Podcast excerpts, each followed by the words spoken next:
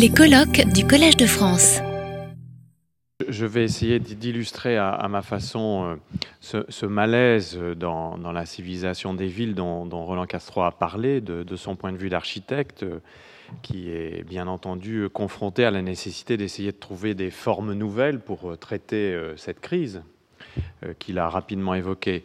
Et je voudrais le faire en vous disant d'abord que partout au monde, puisque c'est aussi un peu le, thème de ce colloque, les, sciences urbaines changent profondément. Euh, plus euh, partout euh, qu'en France d'ailleurs, où nous sommes relativement peut-être à l'écart de, ce mouvement pour des raisons que j'essaierai d'expliquer en, fin de propos. ce changement n'est pas essentiellement lié aux évolutions de l'organisation de la recherche. Bien sûr, il y a des impacts dans ce domaine comme dans d'autres, euh, de la logique de projet, de la logique d'ouverture à un certain nombre de préoccupations des intérêts économiques ou de la société civile, mais ce n'est pas cela qui est fondamentalement euh, à l'œuvre.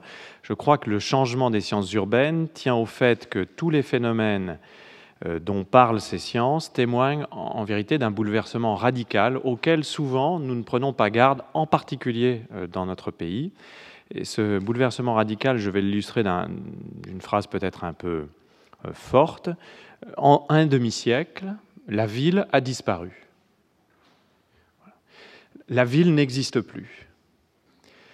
Euh, au vrai, euh, cela fait déjà près de 50 ans que l'on commence à s'en douter, ailleurs qu'en France. Dès 1962, Melvin Weber, un, grand urbaniste américain qui était professeur à Berkeley, écrivait un texte urban place and a non-placed urban realm, donc les lieux urbains et, le, royaume ou le réseau des, non-lieux. Euh, il était suivi, ce texte, en 68 d'un livre Post-City Age, euh, qui a été un livre vraiment tout à fait fondamental, dans lequel Weber expliquait, à partir du point de vue particulier qui était celui de l'observation de l'urbanisation américaine, que ce que l'on appelait city, euh, la ville, était en train de disparaître. Et que cette disparition, elle était évidemment annoncée par toute une série d'évolutions qui avaient commencé dès les années 1880, sans doute à Chicago puis à New York, mais que cette disparition, elle allait être accélérée par toute une série de processus et de phénomènes. Il a fallu attendre très longtemps pour que dans la littérature française, on connaisse Weber. Le, texte de 62 n'a été euh, traduit que pratiquement 45 euh, ans plus tard. Il a fallu euh, attendre Françoise Choé, euh, la grande Françoise Choé, dans les années 90, euh, pour que celle-ci, après un travail qu'elle avait réalisé pour le, ministère de l'Équipement, écrive un texte fameux dans le catalogue de l'exposition Art et Architecture du Centre Pompidou, donc en 1994, un texte fameux, La fin de la ville et le règne de l'urbain, texte qui a énormément compté pour toute une génération de chercheurs francophones, euh, et où elle expliquait, à sa manière, qui n'était pas exactement celle de Weber, euh, que de fait, il fallait admettre que la ville avait disparu. Et que le mot ville lui-même et, l'ensemble des mots que nous avions l'habitude de rattacher à ce mot, c'est-à-dire l'ensemble du, corpus conceptuel, du lexique de la ville, n'avait plus beaucoup de sens, plus beaucoup de portée cognitive pour essayer de comprendre ce que nous avions sous les yeux, ce qui est en train de se passer. Et François Choé appelait de ses voeux une nouvelle manière d'appréhender l'urbain, euh, l'urbain qui pour elle devait devenir le substantif de référence, la ville a disparu, l'urbain s'impose, et à la suite de François Choé, un, grand nombre d'auteurs, de, géographes, de sociologues, euh, d'historiens parfois, ont essayé de montrer que de fait, il fallait essayer de prendre au sérieux. Euh, ce qui n'est pas une coquetterie de vocabulaire, hein, dire ne parlons plus de ville, considérons l'urbain comme un concept englobant, ça n'est pas une coquetterie de vocabulaire, mais il fallait prendre au sérieux cette sorte de mutation épistémologique pour essayer de mieux comprendre les phénomènes que nous avions euh, à observer. Ce qui fait que des géographes comme moi n'utilisent plus le mot ville aujourd'hui. Je, dis même que la ville a disparu parce qu'elle s'est urbanisée. Je, dis souvent la campagne s'est urbanisée, soit, mais la ville aussi s'est urbanisée. C'est-à-dire qu'une nouvelle organisation de la société est apparue depuis 50 ans, qui terme à terme peut être pensée comme euh, une organisation antinomique de ce qu'a été la ville. Finalement, la ville, ça aurait été une forme relativement momentanée dans l'histoire euh, de l'humanité. Alors, on peut demander, on peut se demander à quel moment la ville commence, à quel moment elle disparaît. Certains la font commencer la ville dès la Renaissance, d'autres un peu plus tard, au XVIIIe siècle. Mais en tout cas, tous s'accordent pour dire que le grand moment de constitution de la ville et de diffusion de la ville, eh c'est la révolution industrielle, c'est l'apparition de la ville industrielle qui en est le prototype de cette ville et qui va d'ailleurs s'accompagner de l'élaboration de corpus théoriques spécifiques, des sciences de la ville spécifiques, au premier rang desquelles l'hygiénisme, par exemple, qui a été une des grandes sciences de la ville, qui historiquement a permis de donner du sens aussi à la ville. Hervé Lebras pourrait nous dire sans doute que la démographie s'est aussi beaucoup constituée en tant que corpus par rapport à cette ville industrielle, la géographie, l'histoire, la sociologie, etc., euh, etc. Et puis, bien sûr, l'urbanisme et en partie euh, l'architecture, qui elle a un corpus plus ancien, mais qui évidemment, à cette période-là de la vie industrielle, s'est constitué, s'est composé aussi euh, comme euh, geste spécifique sur l'espace, la forme spatiale de, l'habitat humain. Mais l'urbanisme, n'oublions pas que l'urbanisme scientifique, l'urbanisme que nous connaissons, pour le meilleur et pour le pire, est né euh, au XIXe siècle. François Choé et d'autres ont fait même euh, naître cet urbanisme à Barcelone autour travail du travail de Cerda en 1857, hein, qui, qui, témoigne de sa volonté de trouver un nouveau corpus théorique qui permet de traiter les problèmes de la ville industrielle de son temps et d'abord l'insalubrité. Aujourd'hui, tout cela s'est urbanisé, c'est-à-dire a disparu. Et je crois qu'il faut partir de là. Évidemment, dans la culture française, c'est un peu gênant de partir de là parce que si j'avais le temps, je montrerais que la ville et son antinôme, la campagne, font tellement partie de l'imaginaire national, et je vais pas dire de l'idéologie nationale, qu'il est très difficile de se déprendre euh, de l'idée que la ville aurait encore du sens. Mais en fait, lorsque nous parlons de ville, de quoi parlons-nous? Mais nous parlons la plupart du temps de choses qui n'ont plus rien à voir avec ce que le concept de ville voulait bien signifier. Alors justement, que s'est-il passé? Il me faudrait plus que les neuf minutes qui me restent pour euh, aller jusqu'au bout, mais donnons quelques, quelques indicateurs. D'abord, quelque chose que nous n'avons pas l'habitude de considérer comme fondamental, je trouve ça curieux. Une chose élémentaire, en 2007 ou 2008, là aussi je parle sous le contrôle d'Hervé, euh, pour la première fois dans l'histoire de l'anthropisation de la planète, plus de la moitié de la population mondiale est devenue urbaine. Cette euh, proportion croîtra sans cesse. Jusqu'en 2050 où nous pensons arriver à 70 à 75% des 9 milliards d'habitants seront urbains. Mais comment considérer que ce simple fait n'est pas en soi déjà un bouleversement total? Parce qu'il modifie complètement l'échelle des phénomènes que nous avons à traiter 6 à 7 milliards de personnes vivront dans des organisations urbaines qui n'ont plus rien à voir avec les villes de jadis, tout simplement parce que l'ampleur des phénomènes qui se passent dans ces organisations est tout à fait considérable. De surcroît, de surcroît cette urbanisation s'accompagne d'un processus global qu'on retrouve partout, qui a des impacts à toutes les échelles en même temps, qui est un processus qu'on pourrait qualifier rapidement d'étalement urbain, pour aller vite les organisations urbaines s'étalent de plus en plus. Les Italiens ont même créé un concept, euh, diffusa, qui est mal traduit en français par cité diffuse, alors que dans l'esprit de, des, concepteurs de, cette expression et de ses vulgarisateurs, notamment un, confrère de Roland Castro qui était dans une des équipes du Grand Paris, Bernardo Secchi,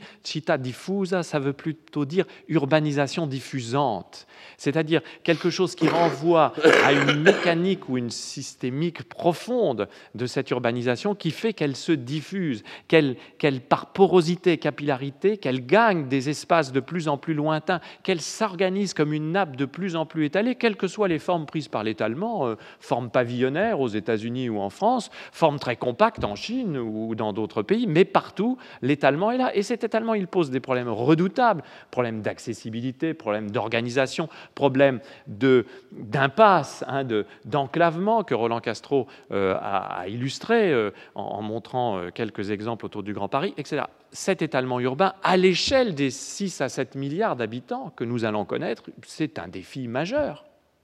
C'est un défi majeur.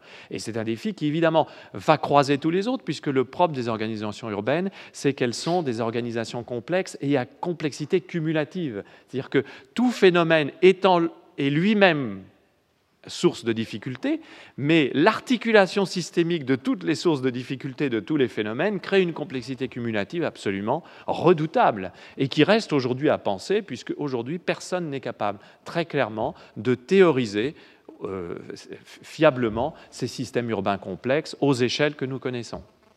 Il y a donc un champ de connaissances extraordinaire à ouvrir, je, je conclurai par cela.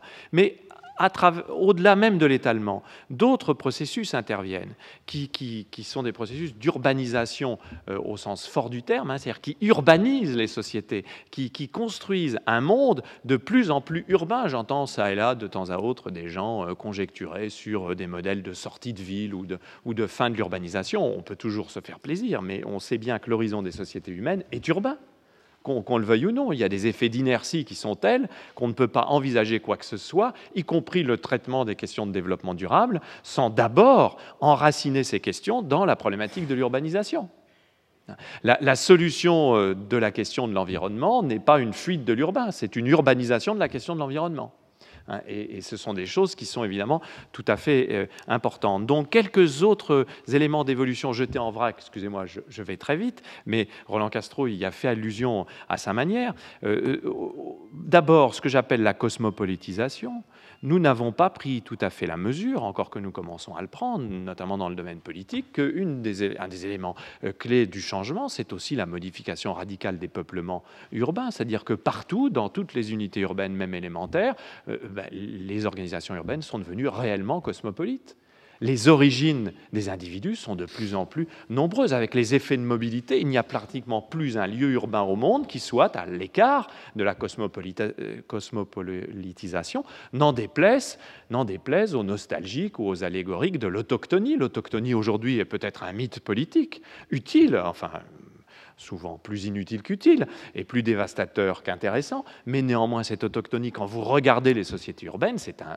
un leurre. Il faut bien dire qu'aujourd'hui, ces sociétés urbaines sont de plus en plus cosmopolites et c'est sans doute une des, des, dimensions du travail sociologique euh, d'essayer de comprendre ça et de montrer les enjeux culturels, socio-économiques de cette évolution. Deuxième exemple de mutation, l'accroissement des segmentations sociales qui est prodigieux partout, partout dans toutes les sociétés. Et, pensez-le, même dans les sociétés qui apparaissent comme des sociétés non démocratiques. Les segmentations sociales sont toutes de plus en plus nombreuses. Ici ou là, elles prennent la forme du multiculturalisme, mais ailleurs, elles vont prendre la forme d'autres types de segmentation. Même dans des sociétés apparemment compactes comme l'Iran ou encore une fois la Chine, ces segmentations sociales se multiplient.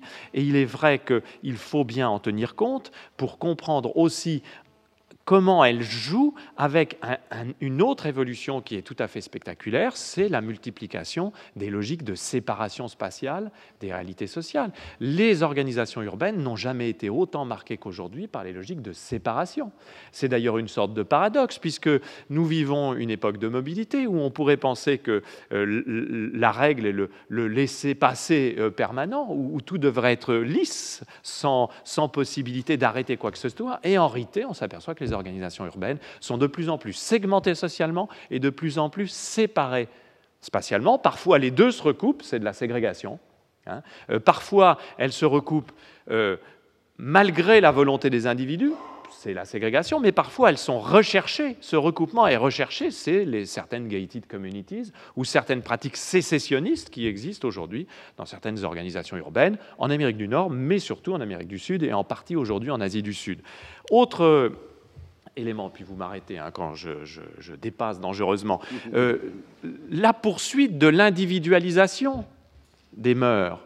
Mais le fait que l'individualisation et l'urbanisation vont de pair, se nourrissent l'une et l'autre, a souvent été trop peu remarqué par les spécialistes des sciences urbaines. Nous parlions tout à l'heure de problématiques de la santé, mais, mais, évidemment que les besoins de santé sont aussi une des manières d'évaluer l'impact de l'individualisation et de la nécessité pour les sociétés de prendre en compte la volonté des individus d'acquérir un certain nombre de biens, de, manifester la volonté de maîtriser leur bien-être, et que tout ça a des impacts colossaux sur les organisations urbaines. Il faudra bien un jour ou l'autre qu'on s'en rende compte. Parallèlement, il faut bien comprendre que dans le champ politique, cette individualisation, c'est c'est marqué aussi par une évolution, euh, à savoir que nous connaissons dans les sociétés démocratiques, et c'est extrêmement embarrassant pour les pouvoirs institués, mais c'est la multiplication des opérateurs politiques légitimes. Quand vous individualisez une société urbaine, eh bien, il est normal qu'à un moment ou à un autre, ces individus se réclament comme des opérateurs politiques légitimes, prêts à intervenir, chaque individu pouvant être l'architecte de sa propre vie. Comment pourrait-il accepter spontanément que d'autres, fussent-ils ses représentants, conçoivent les cadres qui doivent guider l'architecture de sa vie à lui, puisqu'il est le concepteur et l'architecte de sa propre vie. L'individualisation des mœurs urbaines, c'est aujourd'hui une des thématiques les plus travaillées par les sciences politiques urbaines américaines, trop peu en France, parce que justement nos collègues euh, pragmatiques euh, euh, américains ont compris que c'était un élément clé de la compréhension des systèmes politiques depuis, depuis Dewey, même, même depuis Walter Lippmann, mais le, public est sans fantôme. On sait que ces choses-là sont fondamentales. De deux derniers, trois derniers exemples d'évolution. L'impact de la numérisation. Un auteur génial, William Mitchell, en 1994, écrit un livre fondamental, un peu décrié au départ, parce que c'est quelqu'un du MIT, il l'écrit de façon un peu nouvelle, ça s'appelle City of Bits la cité numérique. C'est le premier à avoir compris que la diffusion du numérique allait bouleverser la vie urbaine. Il écrit cette phrase qui a été très décriée. Les réseaux informatiques deviennent aussi fondamentaux à la vie urbaine que les rues. Il est le premier à comprendre que ce qui était en train de se jouer n'était pas simplement de l'ordre de la mutation technique, mais était une subversion radicale de ce qui fondait une certaine société et l'organisation de cette société en, ville hein, euh, classique. Et euh, Mitchell a poursuivi d'ailleurs autour d'une réflexion sur la lecture, sur les pratiques de lecture, sur les pratiques de bibliothèque, en croisant tout ça. La numérisation est aujourd'hui un élément puissamment actif dans l'évolution urbaine et change absolument nos modes de vie au quotidien. Euh, alors là, il n'y aurait pas beaucoup à aller pour euh, montrer comment les téléphones portables et les ordinateurs portables ont changé notre mode de vie quotidien, mais ça change aussi l'organisation collective de ces modes de vie. Et ça change aussi les régulations politiques. On le voit par exemple avec la loi Adopi ou avec des choses comme ça, où on voit comment tout ça se mélange. deux dernières choses. Les systèmes techniques urbains sont de plus en plus complexes. L'organisation urbaine de plus en plus lourde, de plus en plus étalée, de plus en plus individualisée, de plus en plus séparée, de plus en plus segmentée, nécessite des, des substrats techniques de plus en plus complexes. À tel point qu'aujourd'hui, la vulnérabilité urbaine maximale, c'est la vulnérabilité des systèmes techniques. Hein, on sait bien, par exemple, que la moindre anicroche dans un système de transport collectif, dans une métropole quelconque, provoque un ébranlement du fonctionnement collectif qui peut être extrêmement durable. Et puis, dernier point, nous commençons à vivre, évidemment, cette mutation considérable qui est euh, liée à la compréhension plus fine que nous avons de la dimension environnementale euh, de l'urbanisation. Nous comprenons de plus en plus, comme je l'ai dit tout à l'heure, que la question de l'Anthropocène, la question de notre entrée dans ce fameux Anthropocène qui euh, est mis en avant par les spécialistes du climat, cette question est d'abord une question urbaine. Et qu'il faut donc comprendre comment on peut urbaniser cette question de l'environnement. Les organisations urbaines produisent des environnements spécifiques de nouveaux assemblages de nature et de culture, de nouveaux assemblages d'humains et de non-humains. Il y a des réalités absolument formidables qui apparaissent avec de nouveaux acteurs, de nouvelles préoccupations, la biodiversité urbaine, etc. Et il faut évidemment tenir compte de cela. Alors, pour terminer, juste un regret. Pendant longtemps en France et encore aujourd'hui, la question urbaine n'a pas été considérée comme une question scientifiquement très sérieuse ou scientifiquement très noble on s'en est saisi euh, euh, partiellement de façon incidente, alors que partout au monde, on commençait à consolider dès les années 1960 un nouveau champ de savoir, les urban studies, hein, les études urbaines, c'est-à-dire des savoirs qui ne considèrent pas euh, l'urbain comme un terrain pour la sociologie urbaine, la géographie urbaine, euh, la démographie urbaine, l'économie urbaine, l'histoire urbaine. Donc des savoirs qui ne considèrent pas la ville comme un terrain, mais qui considèrent l'urbain comme un objet spécifiques qu'il faut essayer de penser en propre et pour lesquels il faut essayer de mettre en place des méthodes spécifiques. Et eh bien pour terminer, je dirais que en France nous sommes un peu à la traîne et pour ma part, si ça pouvait être mon dernier mot, j'aimerais bien que collectivement, y compris au Collège de France, nous nous posions les questions de savoir comment nous pourrions faire exister en France aussi de véritables études urbaines à la hauteur des défis qui sont les nôtres.